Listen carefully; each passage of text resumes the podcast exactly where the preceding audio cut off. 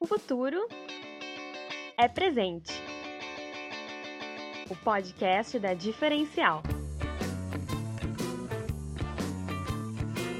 Olá pessoal, bom dia, boa tarde, boa noite, sejam todos bem-vindos, sejam todas bem-vindas ao episódio 2 da temporada 2 do podcast O Futuro é Presente, o podcast da Diferencial. Olá, eu sou Cássio Fraga. Eu sou a Juliane Eli e hoje a gente vai falar de capitalismo consciente. Antes da gente começar, pessoal, sigam nas nossas redes sociais, arroba Cássio Fraga, arroba Juliane e, claro, arroba Sou Diferencial, para seguir conectado em todos os conteúdos, em todas as capacitações que a gente for uh, plugando aí ao longo do, desta temporada. WhatsApp, para quem quiser se manter conectado e participar e trazer opinião, é o 5199748 5616. E aí, para esse nosso segundo episódio da temporada 2, a gente tem um convidado extremamente especial para nós e para quem vai escutar esse podcast, um, e super conectado com a temática que a gente está se propondo para essa série. Hugo Bettler, ele é presidente do Conselho de, do Instituto de Capitalismo, do Capitalismo uh, Consciente Brasil. O Hugo é chairman do Instituto, foi diretor-geral da mesma instituição de 17 a 20, é administrador de empresas, contador com especialização em gestão, empreendedorismo e governança. Passou pela FGV, Cornell, IMD, Oxford, Stanford e tem mais de 40 anos de experiência como executivo sênior em empresas de varejo, como Carrefour e Grupo Pão de Açúcar. Bom, é isso aí, Ju. O capitalismo consciente, então, para quem não conhece, é um movimento global né, que se originou no, nos Estados Unidos em 2007, a partir de um estudo acadêmico que tinha uh, como objetivo né, verificar como algumas empresas conseguiam manter alta reputação e fidelidade de seus clientes sem ter grandes investimentos em comunicação. Ou seja, ah, como obter lucro a partir da paixão e do propósito. No Brasil, esse movimento chegou em 2013 né, e hoje já possui mais de 120 associados e também filiais regionais. Nós vamos falar de propósito nesse episódio, nós vamos falar de empresas humanizadas e que até mesmo são capazes de curar, líderes inspiradores, conscientes e movidos a valores. E também, claro, negócios que fazem o bem e ganham dinheiro. Não é demais, Ju? Ah, é uma delícia, né, Cássio? É uma delícia, eu já tô ansiosa. Vamos lá. Vamos lá. Hugo, seja muito bem-vindo. É uma alegria, uma honra enorme falar contigo. E já te chamando aí para participar desse, desse bate-papo com nós, já quero que tu te apresente, né? Quem é Hugo Betlen, que o pessoal já viu ali na descrição do episódio? Olá, Cássio Juliana. Que prazer estar aqui com vocês. Uh, eu sou um pai de quatro, é, um avô já de dois, casado com a Laura há mais de 30 anos, e que se sente é, impulsionado a cada vez mais devolver para a sociedade aquilo que conquistei ao longo de mais de 40 anos de carreira é, como alto executivo do varejo brasileiro. Mas principalmente hoje como presidente do conselho, né, o chairman do Instituto Capitalismo Consciente que eu ajudei a fundar em 2013, como o Cássio falou, o movimento nasce nos Estados Unidos. Na verdade, Cássio, o livro Firms of Endearment, que dá origem a esse despertar do capitalismo consciente por parte do John Mack, que é o CEO e cofundador do, do Whole Foods, é de 2007, mas o movimento é de 2008. E aí nós vamos e fundamos o movimento em 2013 no Brasil. Então, dia 15 de outubro, já comemoramos nosso primeiro septênio, já estamos começando a crescer, certo? É, no, no, no Brasil. É, e esse é o papel hoje, né? Além disso, eu sou conselheiro, sou advisor de varejo, tudo mais, mas esse é o papel que me apaixona, que é poder é, fazer o advocacy elevar cada vez mais uh, o nosso propósito que é ajudar a transformar o jeito de se fazer investimentos e negócios no Brasil, multiplicando os pilares que levem a uma gestão mais humana, mais ética e mais sustentável para diminuir a desigualdade. Maravilhoso. Hugo, uh, a gente teve a oportunidade num, num, outro, num outro papo e eu achei muito interessante de início de conversa, principalmente para quem está nos escutando, uh, fazer esse contraponto sobre o que é o capitalismo e o que é o capitalismo consciente. Então, traz para nós, na, nas tuas palavras aí, esse, essa explicação, essa clareza para a gente conseguir conduzir aí a nossa audiência bem. Tem uma é, escritora, professora super renomada, pensadora americana chamada Rebecca Henderson, que acabou de lançar um livro que ainda não tem tradução em português, mas eu espero que em breve tenha, porque ele é absolutamente apaixonante, chamado Reimagining Capitalism in a World of Fire. Ou seja, reimaginando o capitalismo num mundo pegando fogo. Parece que ela escreveu para o Pantanal ou para a Amazônia, né? mas essa, é nossa, é, essa foi a realidade que ela fez. Né? É, e ela abre o livro com três frases provocativas. O que é capitalismo? Uma das maiores invenções humanas e enorme fonte de prosperidade? E eu diria sim, é uma das maiores invenções que o ser humano já teve. Há perto de duzentos e poucos anos, quando Adam Smith escreve o famoso livro que é como se fosse a Bíblia do capitalismo, apesar de ele não citar esse termo, porque ele nem sabia que isso existia, chamada Riqueza das Nações, e a riqueza das nações parte de um princípio que uma nação não era mais rica ou mais pobre que outra por causa das suas riquezas naturais, das suas plantações, da sua cultura, dos seus artistas, mas uma nação era mais rica que a outra graças ao grau de liberdade do seu povo. E é esse grau de liberdade que traz o princípio do capitalismo, ou seja, de poder empreender, de eu poder crescer e poder fazer o que eu, o que eu acredito. Então, indiscutivelmente, se a gente pegar os últimos 240 anos, o analfabetismo diminuiu de 90% para menos de 10%, a pobreza extrema diminuiu de mais de 90% da população mundial para menos de 10%, a, a, a expectativa de vida subiu de 30 mais ou menos altos para perto de 80 anos hoje em dia, a, a renda per capita das pessoas aumentou de maneira significativa. Então, indiscutivelmente, quando a gente vê agora essa corrida pelas vacinas, todo esse trabalho que, que a medicina está trazendo, isso é graças ao capitalismo. Porém, a outra pergunta que ela faz é: ou é uma ameaça à beira de destruir o planeta e desestabilizar a sociedade? Também ela está certa. Afinal, se nós estamos vivendo essa pandemia, tem muita razão, tá? Por culpa do avanço do ser humano à natureza. Então, uma das coisas que a gente é, pensa realmente é não podemos tratar recursos finitos com princípios ou mindset infinitos. E a terceira questão é a questão que faz com que a gente diga no capitalismo consciente, a gente acha que deve ser um meio termo, alguma combinação dessas duas a ser reimaginado.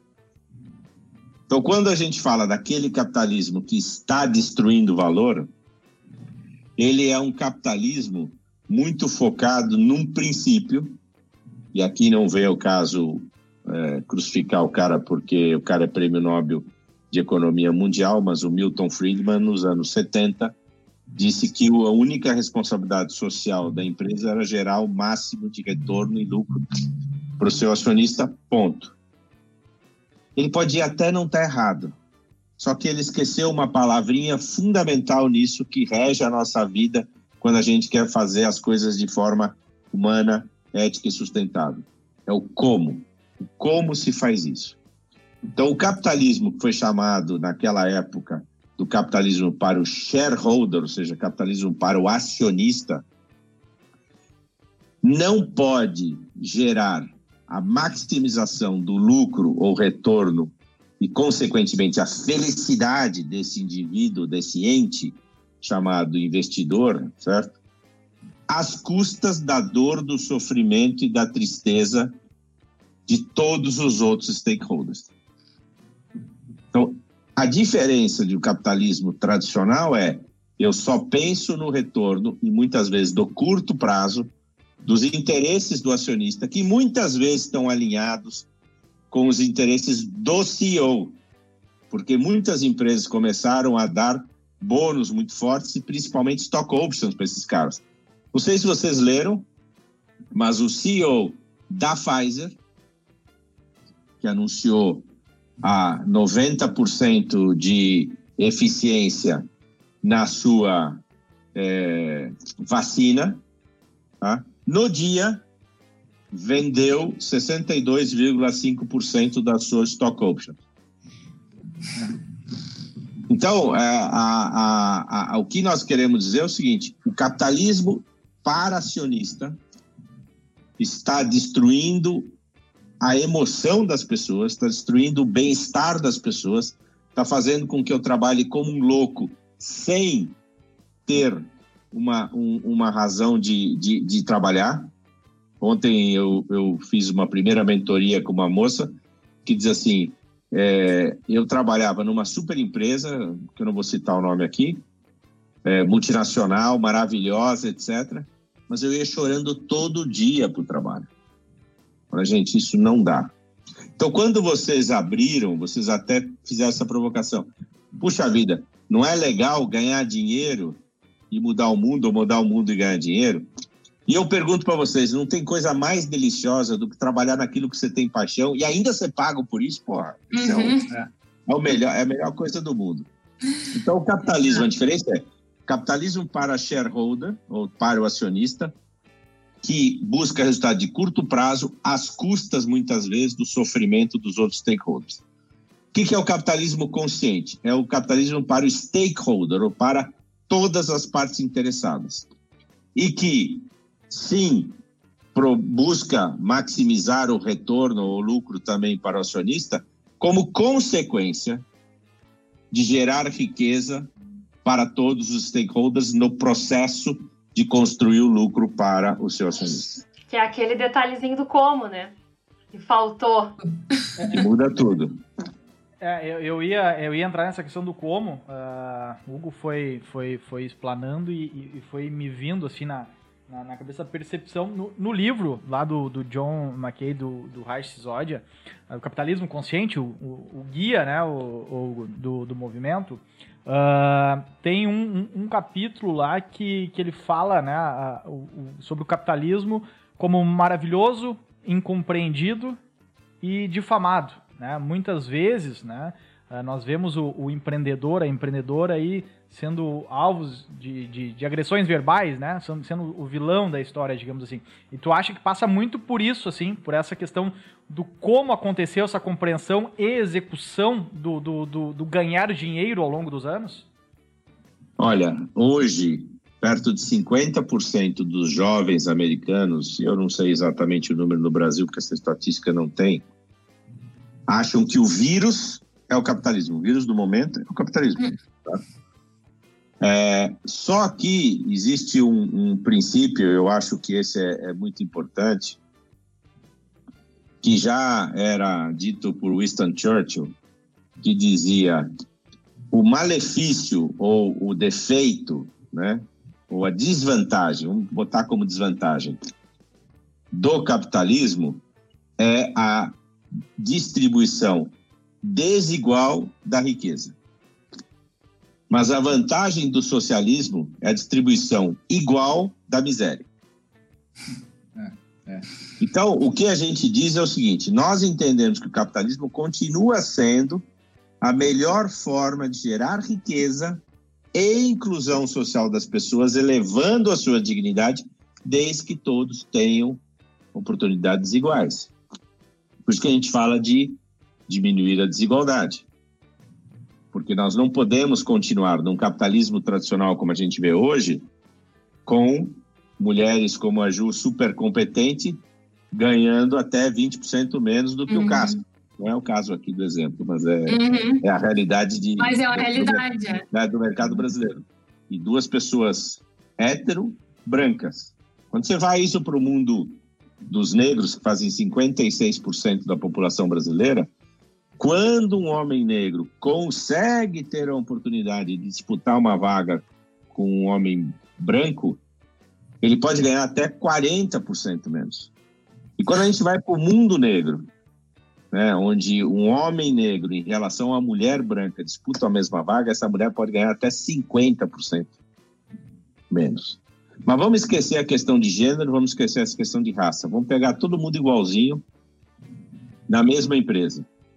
Quando um cara entra para ser assistente, ele pode ganhar até só de salário 70 a 100 vezes, vezes menos que o C-Level. Mas vai dizer assim, bom, mas o cara trabalhou para isso. Ótimo. Fora os penduricalhos, hein? Carro, cartão corporativo, bônus, viagem internacional, escambau. Ok.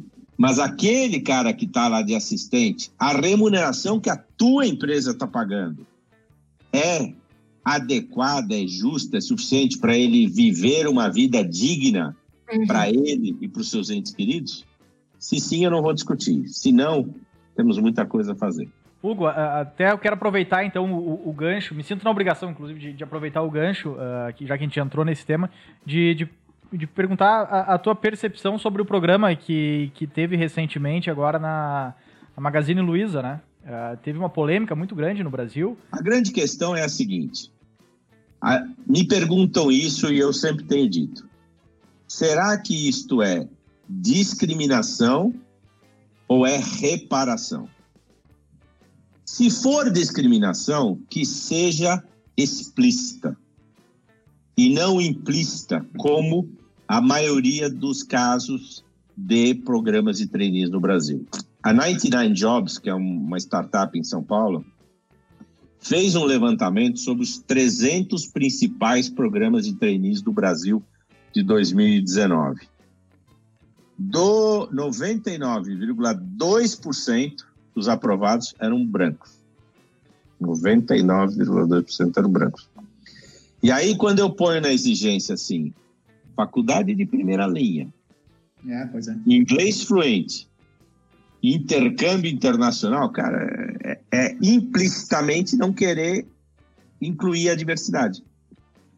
Uhum. Então, o Magazine Luiza fez, uma ação que, gente, nós não estamos falando de mil pessoas, hein? Nós estamos falando de um programa que, se muito tiver, tem 30, 40 trainees, tá?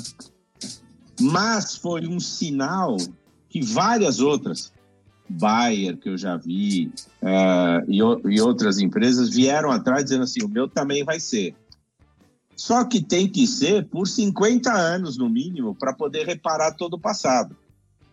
Então, eu não acho honestamente, que discriminação comete, combate discriminação. Mas tem uma hora que você tem que meter o pé na porta e dar uma chacoalhada. Uhum. E aí o pessoal fala assim, agora acordei, certo? Acordou? Vamos trabalhar para o positivo nesse sentido. Nós temos milhões e milhões de jovens brasileiros sem oportunidade de trabalho digno e de crescimento decente, porque a gente não dá a oportunidade. Tá? Não são eles que não vão atrás, são nós que não damos a oportunidade. É, e é fantástico quando, quando uma empresa como a Magazine Luiza puxa essa frente, né, Hugo? Porque acaba inspirando uh, outras empresas a, a, a fazer, uh, fazer o mesmo, né? Teve outras empresas, algumas semanas depois, que tiraram, por exemplo, o inglês de uma como exigência para novos trainees, e assim vai, vai tendo um, um movimento propositivo nesse sentido, inspira, né? A questão do que as palavras movem, mas os exemplos arrastam. É, exato, exato. Uhum. Então nós precisamos disso para subir a régua do nível de consciência dos líderes brasileiros. E aí, aproveitando a questão do líder, né? Porque o líder é onde a gente está falando desse nível de arrastar, né? É além da inspiração, é o que faz, uh, é o que propulsiona grande parte de um movimento, né? De uma ação. Uh, Hugo, a importância do líder quando a gente está falando dessas empresas conscientes. Qual é o, o papel dele para essa transformação? Qual é? Tantas essas que a gente tem falado de propósito, diversidade. Eu acho que ela começa por me despir do meu ego, tá? me, a, me apresentar como vulnerável. E é gozado, porque no dia que você é escolhido líder, ou nomeado líder, tá? Você naturalmente sobe num pedestalzinho. Sobe. Então, se você olhar, a, tu, a tua equipe em volta tá te vendo mais em destaque. Significa, meu amigo, que tu tá nu nessa hora. Então, seja vulnerável e acolha isso, porque os caras estão te olhando de cima embaixo, como se fosse olho de raio-x. Então, encare a vulnerabilidade com uma naturalidade normal. E a gente diz, quando tira a, a questão da arrogância, quando tira o ego, muitas empresas que têm como visão ser a maior empresa do mundo, ser a melhor empresa do mundo, que usa as pessoas e destrói os recursos naturais para ser a melhor empresa para o mundo, que serve as pessoas e cuida do meio ambiente. Por quê? Porque os negócios não são um jogo de azar. Não é assim, eu vou apostar para ver se dá certo. Os negócios não são uma máquina de moer, de moer carne de gente. Tá? Os negócios não são uma equação matemática onde só tem um resultado absoluto. E os negócios, principalmente, não são uma guerra, onde eu tenho que capturar market share e destruir o meu inimigo, o meu concorrente. Os negócios são sobre pessoas e vidas reais. Os negócios podem ser considerados uma das coisas mais humanas que podemos fazer. Por isso, cuide das pessoas e não das coisas. Use as coisas, não use as pessoas. Um líder consciente é o cara que tem que ser capaz de organizar, mobilizar e engajar pessoas para atingir resultados alinhados ao propósito. Ser uma empresa consciente não é paz e amor, bicho, tu faz o que se quiser, deu resultado, tá ok. Se não der, também não tem problema. Tem muito resultado, sim, tem muita cobrança, sim, mas, de novo, a nossa palavrinha, o como, faz toda a diferença. E um negócio, Ju, ele é reflexo da sua gente. Você olha uma empresa, você vê as pessoas. Você vê as pessoas, você olha a empresa. Por isso, se as pessoas são reflexo, e as pessoas internamente são reflexo daquele líder que subiu no pedestalzinho. Por isso, se os líderes querem de verdade transformar os seus negócios, eles têm que primeiro transformar a si mesmos. Cássio, quer fazer? Eu Isso, ia fazer é... uma pergunta ah, aqui. Não, vai, vai, vai lá, vai lá, vai lá. não, eu ia, eu ia comentar o quanto que a gente acaba transbordando pro, pro nosso pro nosso mercado, aqui o mercado das, das pequenas, né, que é onde a gente, eu e o Cássio, a gente tem tanta atuação e tem um carinho, e quando a gente fala para essa nossa audiência, nos encontros, nos, de que uh, o negócio deles, a empresa, a marca, que a gente tenta uh, compartilhar o quanto que, que uma marca ela é cabível de tantas associações né, e significados, uh, o quanto ela está relacionada com o seu, o seu líder e como, de certa forma, é possível a gente acreditar e, e, e impor um negócio com propósito no meio das pequenas. Né? Então, divide comigo dessa ideia, Hugo. Gente, vou pegar um paralelo. Eu não conheço nenhuma empresa que nasceu grande. É, que nem criança. Nenhum de nós nasceu adulto. Todos nós nascemos criancinha, pequenininho, fomos educados, criados, alimentados para sermos adultos melhores. As empresas também. Elas nascem pequenininhas e fazem um trabalho de perpetuidade. Ou seja, aquela empresa que nasceu hoje pensando no IPO para vender, já nasceu morta. A empresa tem que pensar que o processo dela é infinito. Aliás, está escrito nos contratos sociais, se você olhar, tempo de duração da sociedade indeterminado. Tá? Então a gente trabalha por esse processo. E aí eu pego um outro autor chamado Bob Chapman, que escreveu um dos livros mais incríveis também que a gente tem no Capitalismo Consciente, chamado Todos São Importantes. E ele cita no livro, quando ele começou a revolucionar a empresa dele, que ele todo domingo ia à missa. E na missa ele ficava assim encantado em uma hora de missa com a, o quanto o pastor, né, falando de igreja anglicana ou luterana, quanto o pastor cativava o seu rebanho, né, os seus, a sua audiência durante essa uma hora. E ele falou assim, cara, a gente tem 40 horas, não uma, tem 40 horas com os nossos liderados e não somos capazes de cativá-los com esta mesma emoção. Olha quanto tempo nós temos para passar e engajar mensagens positivas. Porque grandes líderes dão a todas as pessoas algo para acreditarem, não simplesmente algo para fazer. Então, é, é, é, toda empresa nasce, e vou te dizer mais: é muito mais fácil começar sendo consciente desde o início do que transformar uma empresa grande, mas não é impossível. Hugo, aproveitando aproveitando o tema também, tem uma frase né, que se fala muito que é mar calmo nunca fez bom marinheiro, né? Uh, estamos num momento extremamente difícil, desafiador. Uh, hoje, né, 12 de, de novembro, na gravação, uh, estamos vivendo ainda em meio a uma pandemia, né, não sabemos quanto tempo ela ainda vai, vai durar, e é um momento extremamente desafiador e assim como esse, claro, não com tanta intensidade, esperamos, mas teremos outros momentos difíceis, desafiadores no, nos nossos negócios, nas, nossas vidas, né? Uh, e agora a gente acabou também de falar um pouquinho sobre a Magalu, Magazine Luiza, que fez, aquele, uh, fez aquela ação e da importância do exemplo, né? Porque o exemplo arrasta, como tu disse. Uh, mas assim, eu queria falar um pouco desse momento desafiador. Teve muitas marcas que saíram fortalecidas desse momento, né? Porque viram ali uma, uma, uma oportunidade de, de, de, contribuir com o próximo, né? de, de fortalecer a sua, a sua essência, o seu propósito, é, efetivamente. Então conseguiram crescer, se fortalecer, se sobressair. Uh, e ao mesmo tempo, a gente vê exemplos de empresas. Tem, tem um profissional que eu admiro muito, que é o Dado Schneider, uh, profissional aqui do Rio Grande do Sul, que ele fala que a pandemia uh, ia tornar o bonzinho cada vez mais bonzinho e o malvadinho cada vez mais malvadinho. Infelizmente, esse era o cenário que, ia, que ele acreditava que aconteceria. Eu acho que é mais ou menos isso que a gente está vendo, né?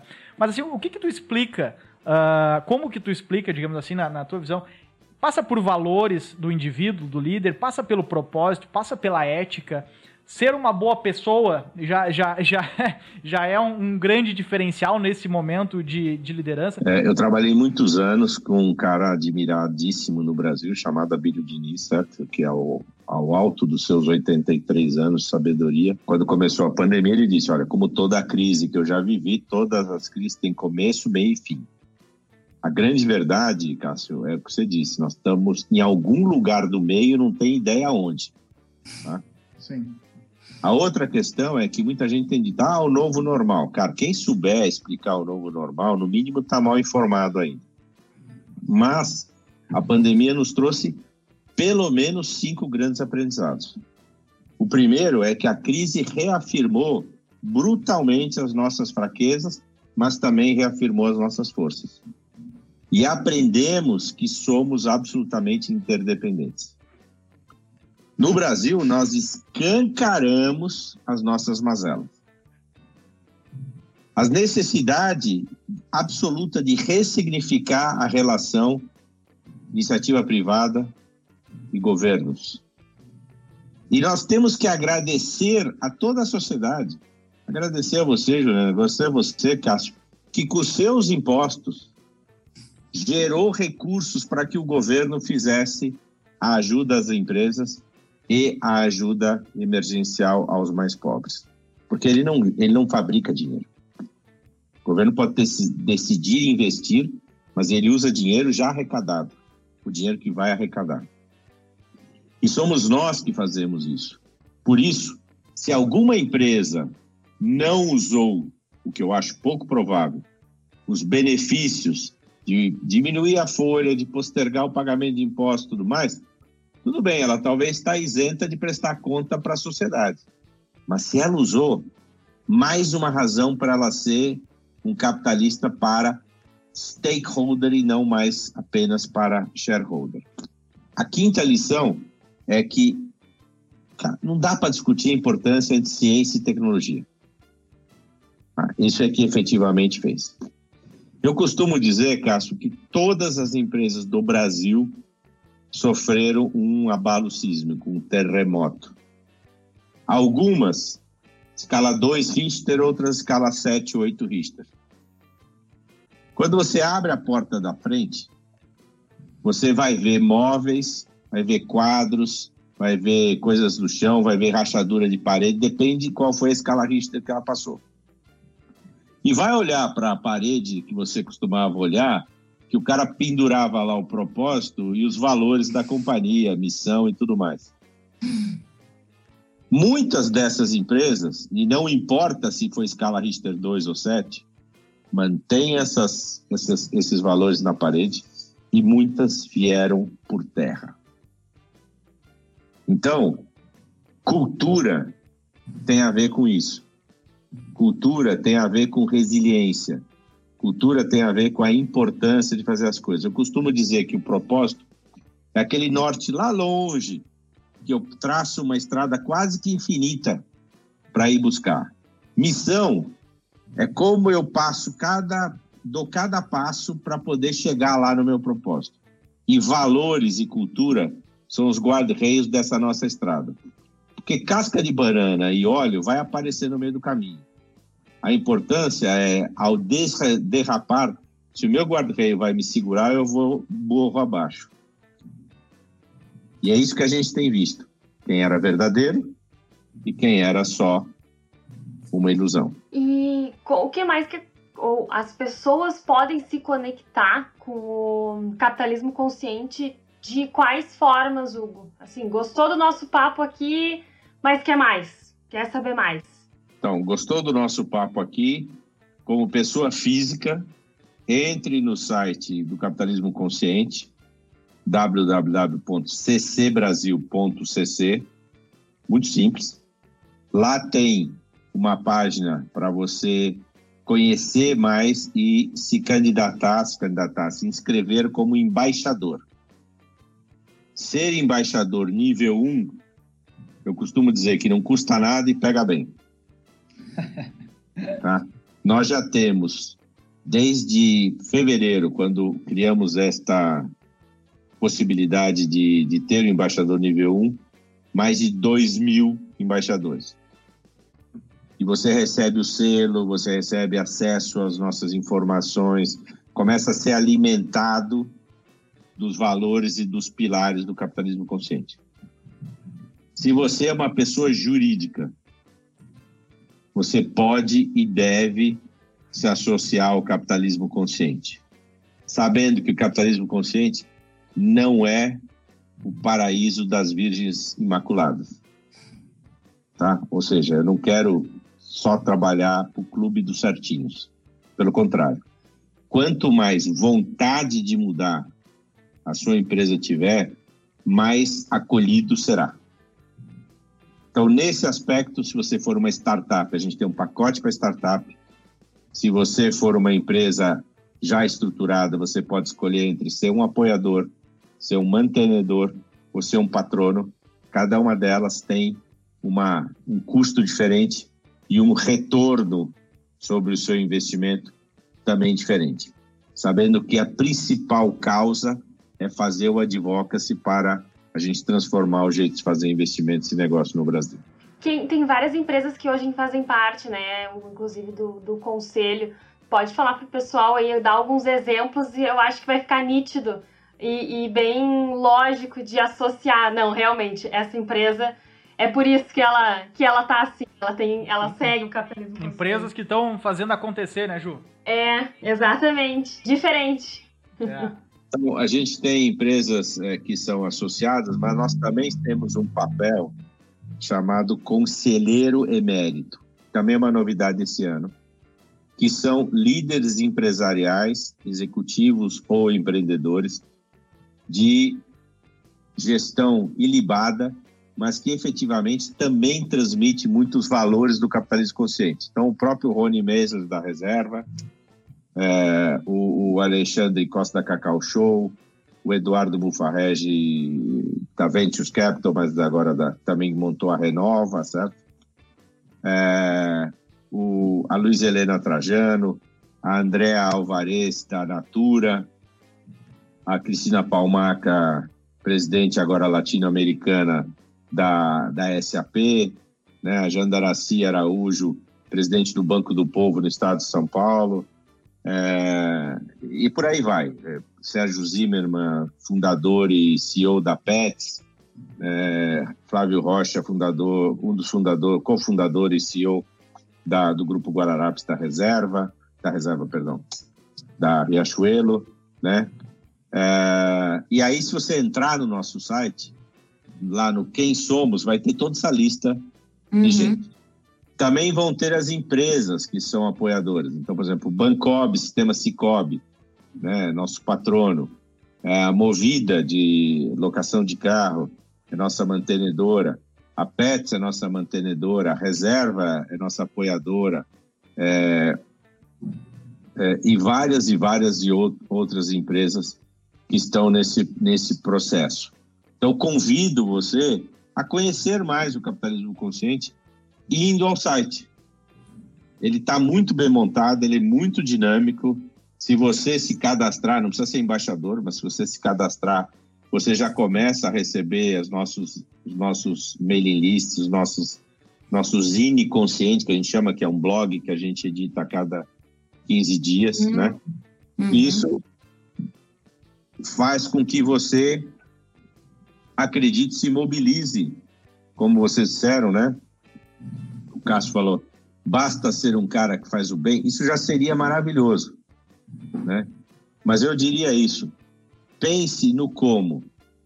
Então, quando eu falo, por exemplo, que o governo ajudou todas os, as empresas e as pessoas com os impostos da pessoa jurídica e da pessoa física, eu, eu, eu faço um convite a todos que estão nos ouvindo. Nunca mais compre um produto pirateado, falsificado ou roubado. Uhum. Porque a sua felicidade não pode ser às custas do sofrimento de alguém. Se você fizer isso, você já está mudando o Brasil. E é aquela questão da... Só, só vou puxar aquela questão das, das empresas. Uh, quais são as dores, né?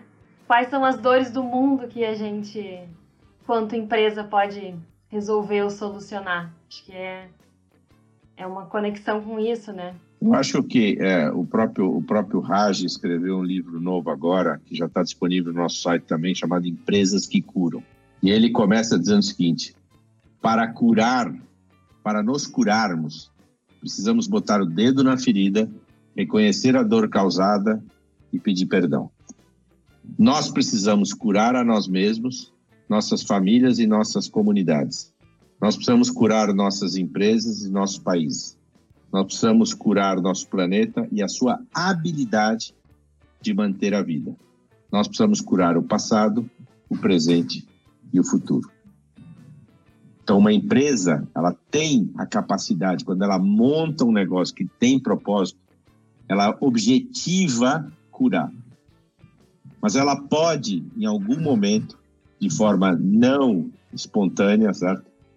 Machucar.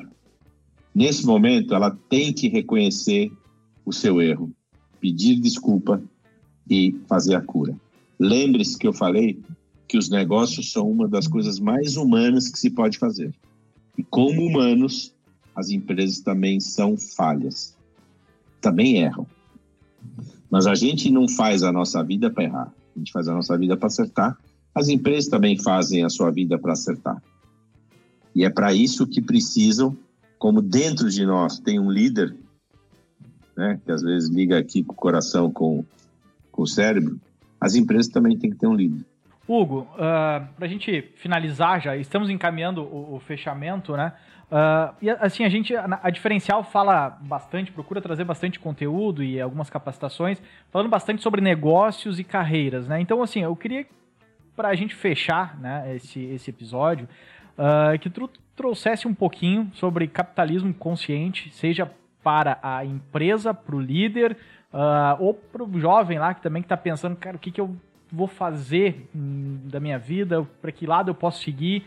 Uh, assim, qual, não vou dizer o primeiro passo, mas que, que, que sugestão tu daria para essas empresas amanhã? O cara está ouvindo agora, digamos que é final do dia ou à noite que ele está ouvindo esse, esse episódio, uh, mas amanhã, primeira coisa do dia, para esse líder que tem uma pequena empresa, ou uma grande empresa, enfim, ou para essa pessoa que está assim, insegura com sua carreira, uh, qual sugestão, uh, ideia uh, que tu, tu passaria para essa pessoa agora? Acho que a gente tem que separar em dois, Cássio, muito claramente. O primeiro é o líder. E capitalismo consciente só vem top-down, não tem jeito. Então, a recomendação é para todos, a partir de amanhã, quando forem para o seu trabalho, nunca mais deixem de levar o coração de mão dado com o cérebro. Isso é mandamento número um para a coisa funcionar. Segunda coisa, eu diria para os líderes, olhem para dentro e se vocês querem transformar a sua empresa, primeiro se transformem.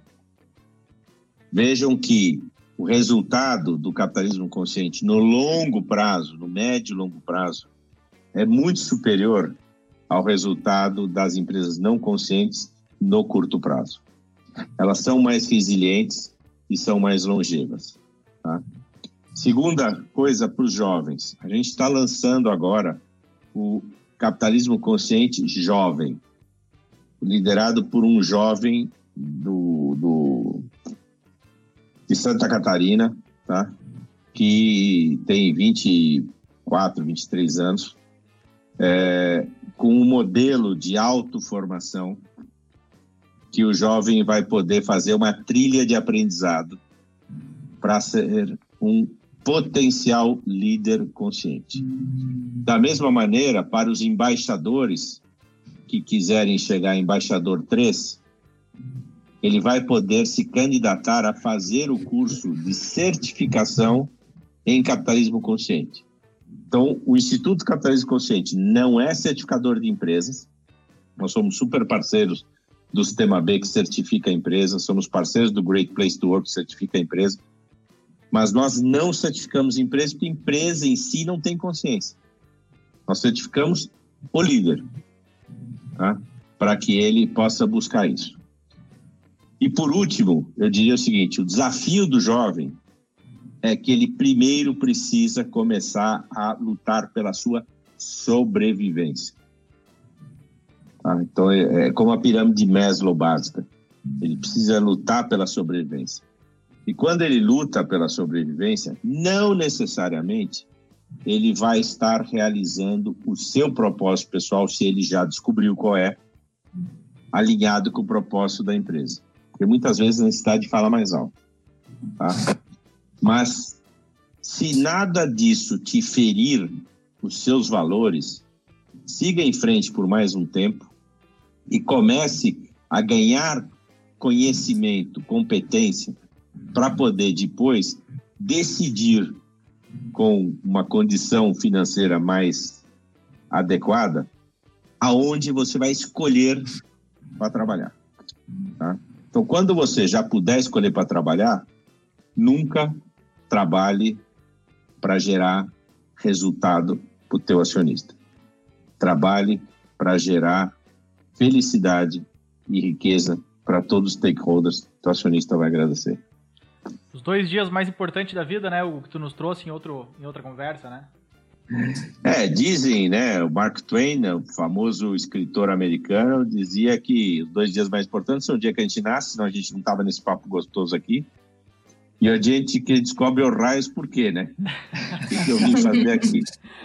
Mas eu digo que pela experiência dos meus 40 anos profissionais, esse segundo dia é móvel, é evolutivo. A gente não tem um dia só, pá, que acordei e hoje eu vou fazer isso pro resto da vida. Não é. Então a gente vai construindo, quanto mais a gente eleva a nossa consciência, mais a gente vai achando o nosso propósito pessoal de vida. Fantástico, maravilha. Ai, maravilhoso. Então, Hugo, te agradecer agora de despedida. Muito obrigada por compartilhar, dividir com a gente, trocar uh, o que tu acredita, o que tu tem feito. Muito obrigada. Eu que agradeço. Eu queria só deixar uma mensagem o seguinte: o mundo daqui a pouco será dominado pela geração milênio. Os milênios já vieram com o chip do propósito mais ativado. Por isso, se você não se adequar, você vai sofrer. E tem uma escritora chamada Amy Rand que diz o seguinte: você pode até evitar a realidade, mas você não pode evitar as consequências de ter evitado a realidade. Maravilha, Hugo. Grande abraço. Grande abraço e mais uma vez muito obrigado. Valeu, Hugo. Obrigado, Juliana. Obrigadão. Obrigadão, viu? Tchau. Tchau. Tchau, tchau. Cássio, meu parceiro. Ah, eu sempre muito emocionante falar com o Hugo e não só com o Hugo, mas tudo que ele, essa fala que ele representa aí de capitalismo consciente, e eu fico muito feliz de poder compartilhar com todo mundo que está nos escutando aí mais esse esse conhecimento, né? E aí abrir portas para quem quiser saber mais. O Hugo deixou ali os canais. Eu já vou sair daqui e me inscrever, eu não vou perder essa oportunidade. E aí, É, é, é, eu, assim, eu é, gosto muito do, do, do, do movimento Capitalismo Consciente, eu venho acompanhando há algum tempo. E, e, e essa conversa com, com o Hugo, assim, nosso primeiro convidado desse, dessa segunda temporada, né, Ju? Uh, eu acho É. que, que fez, assim, além de nos brindar com tantas reflexões, com, né, com toda essa, essa conversa maravilhosa, agradável, uh, ele reforça muito a importância dessa temporada, né? A importância desse momento para a gente parar um pouquinho, Uhum. uh, falar sobre negócios, sim, falar sobre carreiras, sim, uh, mas falar muito sobre o como, né? Que o Hugo nos, nos É. trouxe no início do episódio, né? O como fazer Uhum. negócios, o, o- o como gerir nossas carreiras, né? Uh, sempre pensando aí numa questão dessa integração, né? De negócios com o mundo, uh, com valores, né? Com as pessoas que, que estão É. ah, nesse meio. Então, assim, eu achei fantástico, gostei muito. Espero que, que o pessoal tenha, tenha curtido e, e- e pode esperar que teremos outros convidados, outras convidadas muito especiais que, que vão sempre nos brindar aí com, com uma conversa super agradável, né? Pra fechar, eu vou deixar uma frase. Ele não falou hoje, mas ele, ele, ele já replicou essa frase e eu quero deixar aqui pra todo mundo ficar com ela guardada em mente. O negócio dos negócios são as pessoas. É brilhante. É brilhante. Então, Cássio, muito obrigada por dividir aí comigo esse baita encontro aí com, com o Hugo. Obrigada, pessoal, que está nos escutando aí já nos 50 minutos quase aí de, de podcast. Relembrar que a gente segue nos canais de áudio, então Spotify e todos mais aí de, de podcasts. Por favor, sigam lá, ativem né, as notificações para ficarem sempre por dentro de quando vai sair um, um podcast novo. Sigam nas redes sociais. O, eu, o Cássio, então, arroba Cássio, arroba Juliane Eli, principalmente arroba Sou Diferencial. E continue seguindo o futuro é presente. Gente, muito obrigada. Ah, Cássio, deixa aí nosso WhatsApp pra galera Boa, boa, boa. mandar 51 comentário. 51997485616. 51997485616. Feedbacks, ideias, sugestões, comentários. A gente vai adorar ah, ler, ouvir, né? Pode mandar áudio também. Vamos adorar ler, ouvir e Uhum. comentar aqui no, no próximo episódio, porque esse podcast é de vocês. A gente sempre fala isso, o podcast é de vocês. Ele é criado por vocês e é criado para vocês, tá? Então, ah, nos mandem ideias, sugestões e a gente vai, prometemos, nos esforçar o máximo possível para cada episódio ser melhor do que o anterior. Valeu, Ju! Então tá, valeu, Cássio. Valeu, pessoal. Tchau, tchau. Tchau. Você ouviu O Futuro é Presente, o podcast da Diferencial. Siga nossas redes e fique por dentro de tudo que acontece por aqui. Arroba Sou Diferencial no Instagram, Facebook, Twitter.